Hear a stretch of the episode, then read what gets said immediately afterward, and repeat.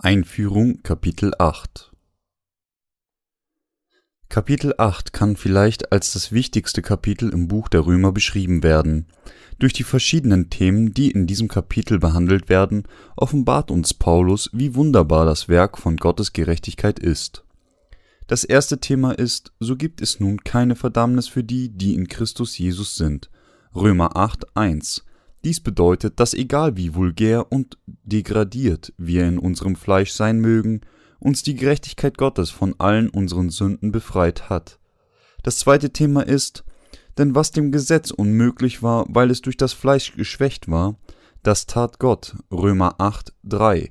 Dies bedeutet, dass weil Menschen in ihrem Fleisch nicht dem von Gott gegebenen Gesetz folgen konnten, Jesus Christus, indem er all ihre Sünden auf sich mit seiner Taufe und seinem Tod am Kreuz nahm, sie von ihren Sünden und Urteilen rettete, weil Jesus auf diese Erde kam und all die Sünden der Menschheit auf einmal mit seiner Taufe durch Johannes auf sich nahm, konnte er all die Sünden der Welt an sein Kreuz tragen, daran gekreuzigt werden und von den Toten auferstehen, um all diejenigen zu retten, die an diese Wahrheit glauben, All diese Werke unseres Herrn sollten die Gerechtigkeit Gottes erfüllen, um die Sünder in Gehorsam zum Willen von unserem Gott dem Vater von ihren Sünden zu retten. Das dritte Thema ist, denn die da fleischlich sind, die sind fleischlich gesinnt, die aber geistlich sind, die sind geistlich gesinnt. Römer 8, 5.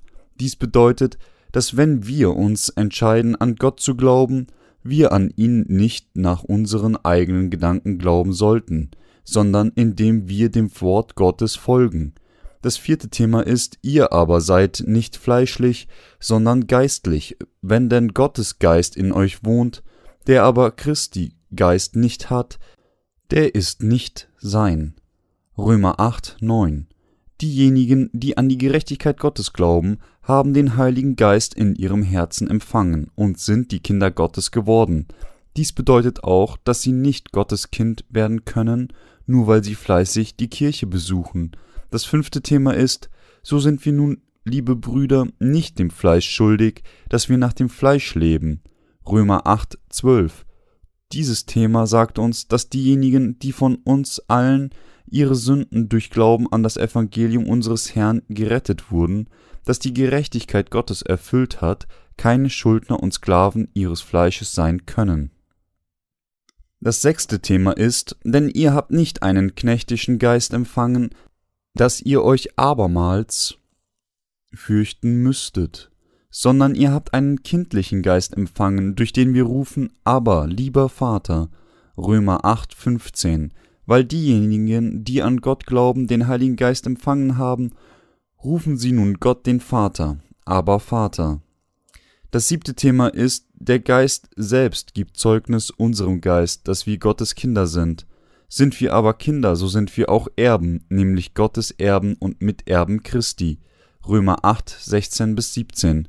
Diejenigen, die an die Gerechtigkeit Gottes glauben, sind diejenigen, die den Heiligen Geist empfangen haben, und diejenigen, die den Heiligen Geist empfangen haben, sind diejenigen, die zusammen mit Christus Erben seines Himmelreichs werden. Das achte Thema ist, denn wir wissen, dass die ganze Schöpfung bis zu diesem Augenblick Römer 8, 22 dies sagt uns, dass selbst die Gläubigen an die Gerechtigkeit Gottes nebst allen anderen Kreaturen in dieser irdischen Welt leiden gegenüberstehen aber es sagt uns auch, dass es in der nächsten Welt weder Seufzen noch Schmerz gibt. Das neunte Thema ist, die er aber vorherbestimmt hat, die hat er auch berufen. Die er aber berufen hat, die hat er auch gerecht gemacht.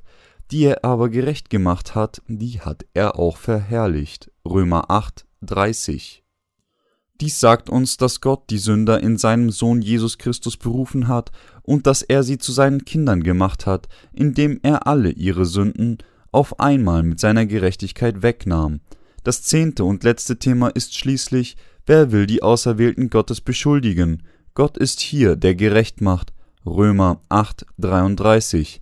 Niemand kann Gottes Kinder verurteilen, die den Heiligen Geist als ihre Gabe für ihre Befreiung von Sünden durch Glauben an die Gerechtigkeit Gottes empfangen haben.